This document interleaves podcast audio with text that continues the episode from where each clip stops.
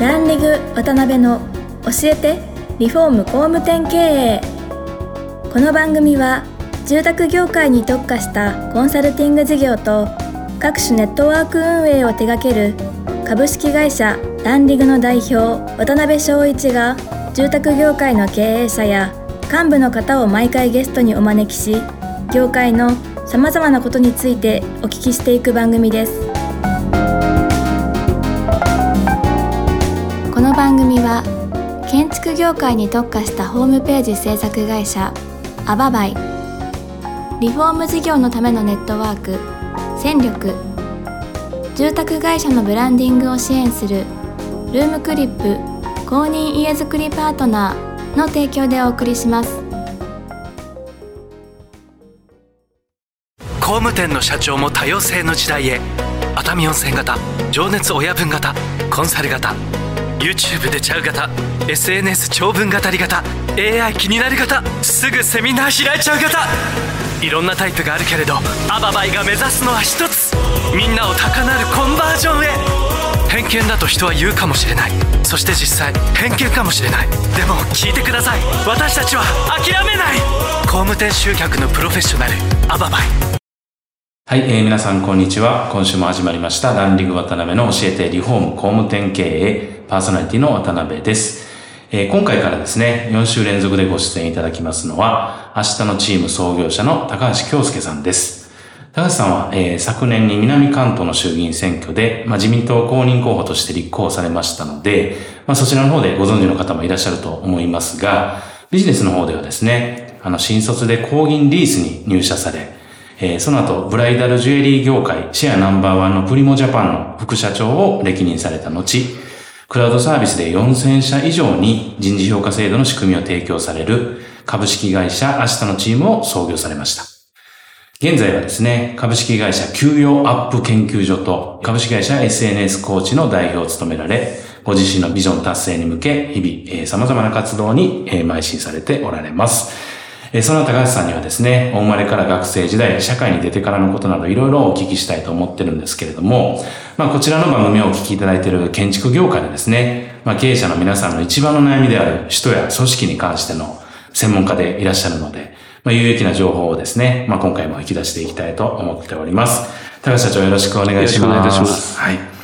で、4話に、えー、渡りましてですね、いろいろお聞きしていきたいなと思ってるんですが、えー、1話目ではですね、高橋さんの人となりみたいなところから突っ込んでいきたいなと思ってます。で、74年、1974年生まれ、千葉の松戸にお生まれ、えーだということなんですが、はい何兄弟でいらっしゃって？4人兄弟あ四人兄弟ですね。次男あ妹が2人ですね。えーはい。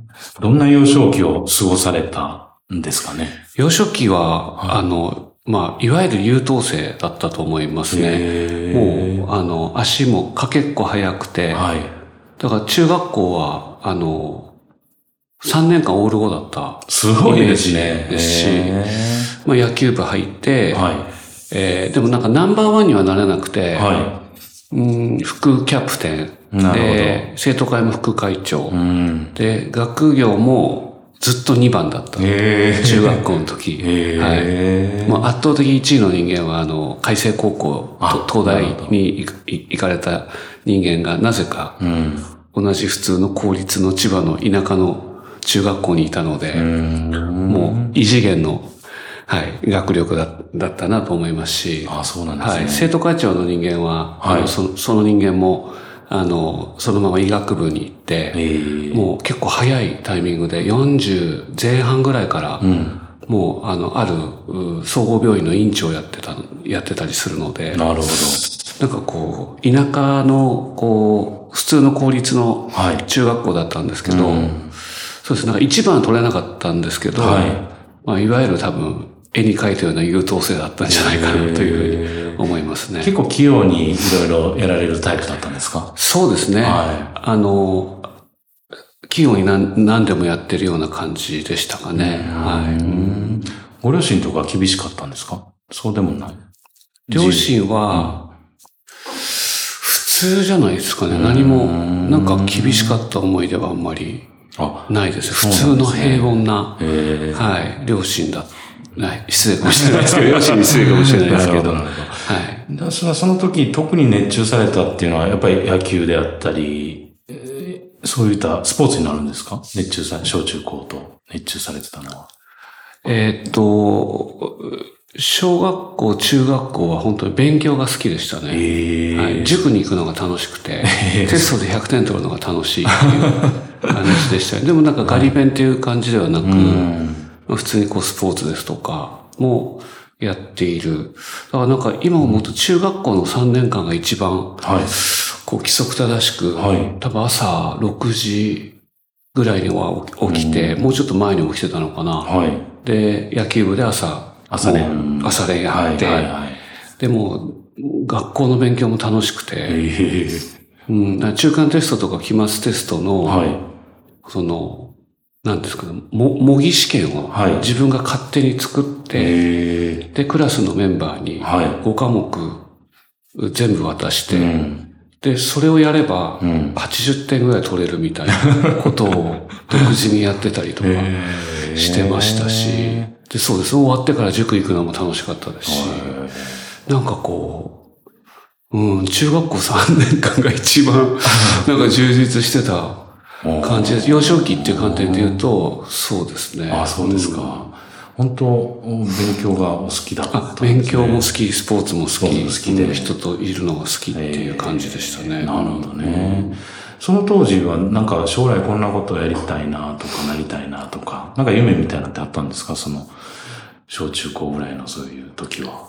小中高っていうくくりが実は結構、高校に入って、はい。高校1年生から実は不登校で、あ、そうなんですね。はい。あの、高校が、あの、県立の千葉県の船橋高校っていう高校で、あの、野田義彦、はいはいはい。元内閣総理大臣輩出、総理大臣輩出の、千葉県では結構名門のあの、高校なんですけど、うん。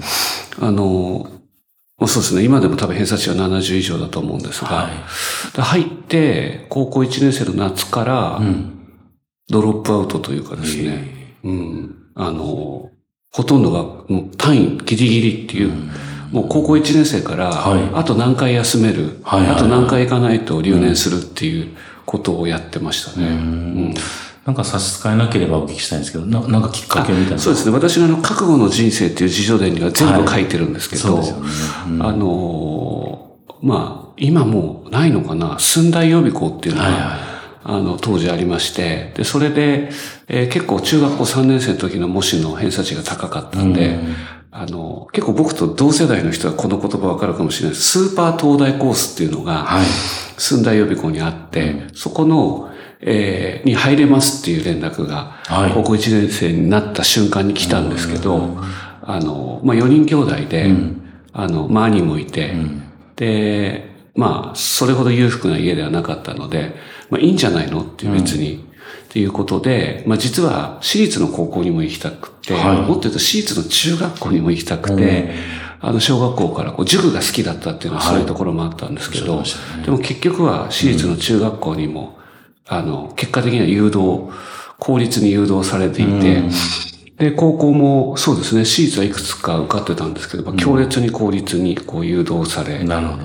で、えーで、極めつけが、その、塾に行かせられないっていう時に、なんか僕はこう、なんか東大とか、まあ、総計とかに行くことが、うなんかこう、当たり前というか、そういう時代にも育ってた、まあ、段階ジュニアのど真ん中なので、なんかそこでちょっと屈折をしてですね、なんかこう、ドロップアウトしたんですよね。かといってもなんかこう人様に迷惑をかけるような、はこう、まあ、いわゆるこうヤンキーとかうん、人に暴力を振るうとか、例えば違法的なことをやるっていうことではなく、はい。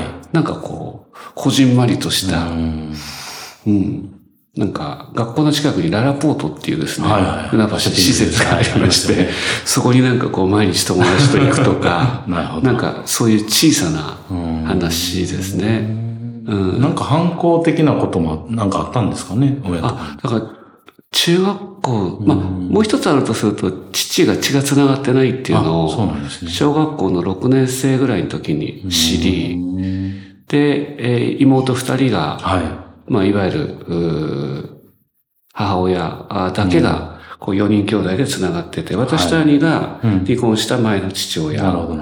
の子供で、妹二人は父が違うという中で、やっぱりその父に、うんとの相性は、あの、すごく良くなかったっていう。あそうなんですね。そうですね。うんえー12年前に亡くなってるんですけども、うん59歳の若さで亡くなったんですが、滝蔵不全、うんまあ、癌でうん亡くなったんですけど、亡くなる直前にも、はい。あの、お前俺に本当に懐かなかったなって言われたぐらいなんで、うんそうですね。だから、それ、だ優等生をやってたのも、うんなんとなくこう、本能で感じる反りの合わなさみたいなところをはい。取り繕うかのようにな、るこう優等生をやっていたのかもしれない、えーっていうのは多少ありますか。ね。なるほどね。うん。だから周りがこう、本当に勉強、普通に、はい普通に一緒にいるメンバーが、うん。本当にこう、東大、一橋、えー東工大、はい。本当に早慶上智、東京理科大、マーチ以上で言うともう本当99%ぐらいのああ、そんな確率学校なので、うんだから、日東駒線に行ったのは、以下に行った人間っていうのはもう本当に一握り、本当に数えるぐらいで、なるほどね。はい。だから、僕はあの大卒の仮面をかぶった中卒だっていうふうに実は今でも言ってるんですけど、はい、はだから高校1年生から大学出るまでい。う、ん。ほとんど勉強してない。ああ、そうなんですね。実は。なるほど。はいうんで、まあそういう、こう、いろんなことがありながら東洋大学にご入学されて、なんかその大学4年間みたいなところで熱中されたこととか学ばれたこととか。アルバイトですね。ああ。はい。うんありとあらゆるアルバイトをうんやりまして、まああんまりいい話じゃないのかもしれないですけど、はい家庭教師を、うん。結構地元ではその高校の名前で、えー結構、あの、家庭教師ができたりするのでまあインターネットがこれほどこう SNS とかがない時代に、はい。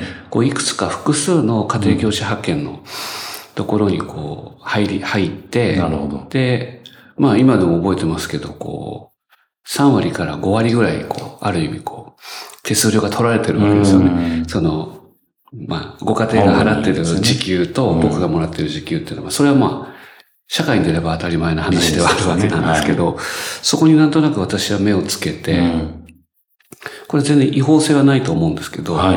その家庭教師の方は普通にその派遣されている会社で普通に契約をするんですけど、はい。その方に、気に入っていただいた方には、うん。こう、友人を連れてきて。くださいとうんうんいう話をして、うん。で、えー友人を例えば3人連れてきて4人でやると。そうすると、その、えっ、と、家庭もちょっと安くなって、なるほどね。で、僕の見入りは増えるってういう、ん。なんかそんなことをやって、あのーそうですね、100万ぐらい稼いでたりとかしてましたかね。なるほどね。アルバイトは他何か印象的なバイトって？飲食店あ飲食店とか、そうですね。ね。あの、飲食店も様々な業態のものもやらさせてもらいましたし、うんなんか泊まり込みの、こう、それこそ、えー引っ越しですとか、はいはいはい。まさにその、なんていうんですかね、建設現場とかにも、こうなんか行くような機会とかもあって、まあいわゆるこう、肉体労働というかですね、あの、そういうことも、あの、結構幅広くやりましたね。なんか、4泊5日で、はどっかの、こう、もうトラックに乗って、っていうような仕事とかも、い。すごく割がい。いいっていうことでやったりもしてあ、現場までそのまま起こして。ええすごいですね。だけどいろんなこう、そういうしお仕事される中で世の中の構造とかね、いろんなものが勉強になったんじゃないですか、やっぱり。そうですね。うんあの、そうだと思います。うんいろんな人に会いましたし、はまあ、大いに遊びましたし、はそうですね。だからこれも振り返ると、やっぱり父のいる家にあんまりいたくなくて、うん一人暮らしすればよかったんですけど、はい。なんか一人暮らしするのも、なんかためらって、は実家にいながら、そうですね、うん車で、えー本当に家に帰らないような、い。はい、生活をしてたなっていう感じですかね。なるほどね。で、そこから、まあ、社会に出られるわけなんですけど、新卒で入られたのが工銀リーあス。そうですね。現みずほリース。あそうですよね現社名がみずほリースですね。でどんな基準でどういう就職活動されてらっしゃったんですか？あ、そうですね。あの、うん、まあ、当時の日本工業銀行90年代っていうのは、はい、1989年の次回、世界の時価総額ランキングってよく出てるんですけど、はい、まあ世界2位だった。うんまあ、私たちの年代で言うと日本工業銀行っていうのは、まあ、いわゆる大蔵省に行くか日銀に行くか公銀に行くかっていう、はい、まあ、かなりそのエリートの人たちが行く産業金融の U だったわけで、はい、なんかやっぱりこう、ドロップアウトしてた中で、うん、高校の友人がこう有名大学に入り、それをこう卒業していく姿を見て、うん、あ浪人と留年してるんですね。はい、だから2年遅れてる中で言うと、もう社会人、彼らが1年目入って、終わるぐらいの時にもう就職活動してるので、だからこう、まあ、実態として、いろんなその会社のまあ、状況だったりとか、業界の状況だったりっていうのを知る中で言うと、やっぱり当時やっぱりメガバンクに属することが、まあ一つのこう、まあ社会のゴールじゃないんですけど、っていうのがあって、なんかチャンスがあれば、はい、金融機関で行けるとこはないかというところで、あの、まあ、大学的にもメガバンクはなかなか行けなかったんですけど、なんか調べていくと、各金融機関、銀行にはこう筆頭子会社、グループ会社が、各会社リース会社で、で、副頭取がこう社長になっていると。で、なんか給与水準も結構良くて、うん、で、まあ当時コ銀リース、水尾リースは上場してなかったんですけど、うん、まあ上場も目指しているという中で、はい、なんかこれはこう、チャンスなんじゃないかな。と。で、こうあんまり人気がないと。なるほど、なるほど。で、オリックスのこうセミナーに行った時に、はい、こう20代で物流と金融が本気で知識や経験で理解できる業界っていうのは、うん、実は商社でもなくて、はい、銀行でもなくて、うん、リース業なんだっていうことを聞いて、まあ当時のやっぱオリックスの多分、あの、会社説明会が多分相当秀逸な PDC を回してる。ね、でもその私はワンフレーズに、強烈にインスパイアされて、そこからリース会社、リース業界っていうものだけを徹底的に調べて、はいで、リース業界しか受けなかったんですよ。あ、そうだったんですね。そうなんです。で、複数内定もらっていただいた中の一社が高銀リースだったっていう。結局何年ぐらいおられたんですか ?3 年3ヶ月ですね。うん、相当学ばれて、いろいろ。そうですね。あの、一応、えー、会社設立初の社内 FA 制度を使って部署移動したのが私だったので、そうなんですね。そういう意味で言うと、こう、今でいうダイバーシティ人事みたいなものを、まあ、当時の公銀リースも始めた走りの時に、やらせはではなくて、なるほど本当に公募で営業から手を挙げて、え財務の資金企画に移動したんですよ、ね。なるほど、なるほど。でもその時も辞める前提で移動しました。あ、そうなんですね。はい。3年目に。ええーうん、なるほどね。ありがとうございます。なんかちょっと夢中になってお話してたら、あの、そろそろ時間になってまいりましたので、はい、えー、その後のですね、まあ、いろんなご経緯とかを次回お聞きできたらなと思ってます。えー、高橋社長、えー、本日はありがとうございました。ありがとうございました。今回も、ランディグ渡辺の教えてリフォーム工務店経営をお聞きいただきありがとうございました番組では渡辺やゲストの方へのご質問やご意見ご感想を募集しています。ウェブサイトランリグにあるお問い合わせフォームよりお申し込みください。お待ちしています。